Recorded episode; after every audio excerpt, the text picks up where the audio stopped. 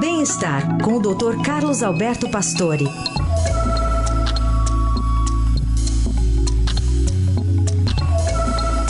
Tudo bem, doutor Pastore? Bom dia. Bom dia, Carol. Bom dia, Heisen. Bom dia. Bom dia, ouvintes.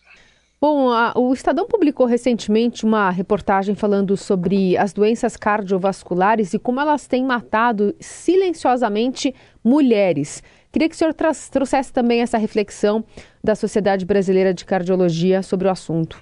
Olha, realmente uh, é interessante. Algumas décadas aqui no Instituto Coração, quando mulheres infartavam, nós vimos olhar, porque a gente tinha tão pouca experiência com infarto em mulheres, porque era muito raro, né? Uh, e, isso você vê que a, a, transformação foi enorme no decorrer desse tempo, né? Não há dúvida que a mulher uh, enfrentou aí realmente uma, uma, um outro tipo de trabalho, de enfrentamento familiar, que a mulher tem vários, várias ações do dia a dia, quer dizer, ficou com a vida realmente mais estressada, mas o que chama atenção é que a cada seis minutos morre uma mulher de doença cardiovascular. Quer dizer, o infarto do miocárdio e, e o derrame, o acidente vascular cerebral, matam mais mulheres que todos os tipos de câncer, né? Então não há dúvida que, que a preocupação com as mulheres hoje é muito grande, porque sempre os homens é, é, eram os mais afetados. A gente sempre brincou que no consultório a gente só tem viúva, né? Porque ó, os homens morrem todos primeiros.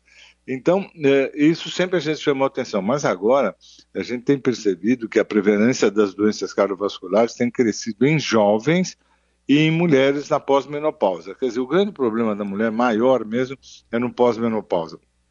Por quê? Porque esses fatores de risco conhecidos, nós já, já sabemos, homem e mulher é o mesmo, pressão alta, diabetes, uh, obesidade, cigarro, colesterol, vida sedentária, isso a gente já conhece. Mas o que chama atenção é a importância dos, da ação dos hormônios femininos, que são extremamente protetores ao sistema cardiovascular. E a menopausa diminui a ação desse hormônio, né? E aí é, favorece a doença do coração. Então, as mulheres na menopausa têm realmente essa possibilidade. E o que chama atenção que mexe muito com as condições chamadas psicossociais. As mulheres têm mais depressão na menopausa e isso também é um fator de risco importante. E tem fatores como a, quem teve pressão alta na gravidez, que fazem terapia de reposição hormonal, que usam, usaram pílula e fumavam, e, e tem um quadro de ansiedade e depressão muito grande realmente nesse período. Eh, a gente sabe que os sintomas do infarto são diferentes né? Eh, e confunde um pouco o diagnóstico das mulheres por algumas características anatômicas das próprias artérias e as mulheres são mais sensíveis. Eu não sei se vocês já ouviram falar na chamada síndrome do coração partido.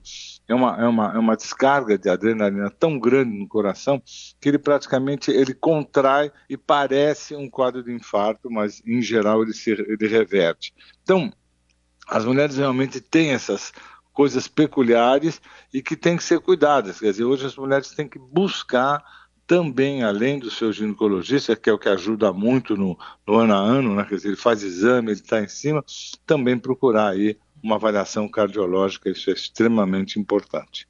E o que que a gravidez e anticoncepcional, uso anticoncepcional podem ter a ver com esse quadro, doutor Pastor? É, eles, eles comentam muito que na gravidez, mulheres que têm na gravidez já qualquer alteração cardiovascular, por exemplo, a pressão alta. Tem mulheres que evoluem no final da gravidez com eclâmpsia, com pressão muito alta, e esses são sinais que ela pode evoluir pior no futuro quando ela entrar na menopausa, entendeu? Isso é importante. E a pílula, eh, principalmente mais até as que fumam, mas a pílula de uma maneira geral favorece uh, tromboses, eventos desse tipo. Então, realmente, uh, esses são fatores que colaboram no futuro para esses eventos cardiovasculares em mulheres. Então, eu acho que isso é, uma, é um alerta importante para que as mulheres fiquem mais atentas às doenças do coração, porque isso também, principalmente após a menopausa, trazem prejuízos graves. Né? Muito bem.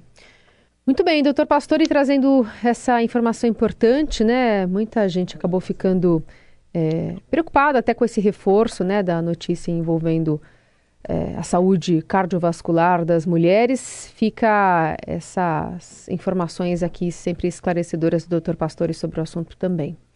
Doutor, obrigada, viu? Boa semana. Até quarta.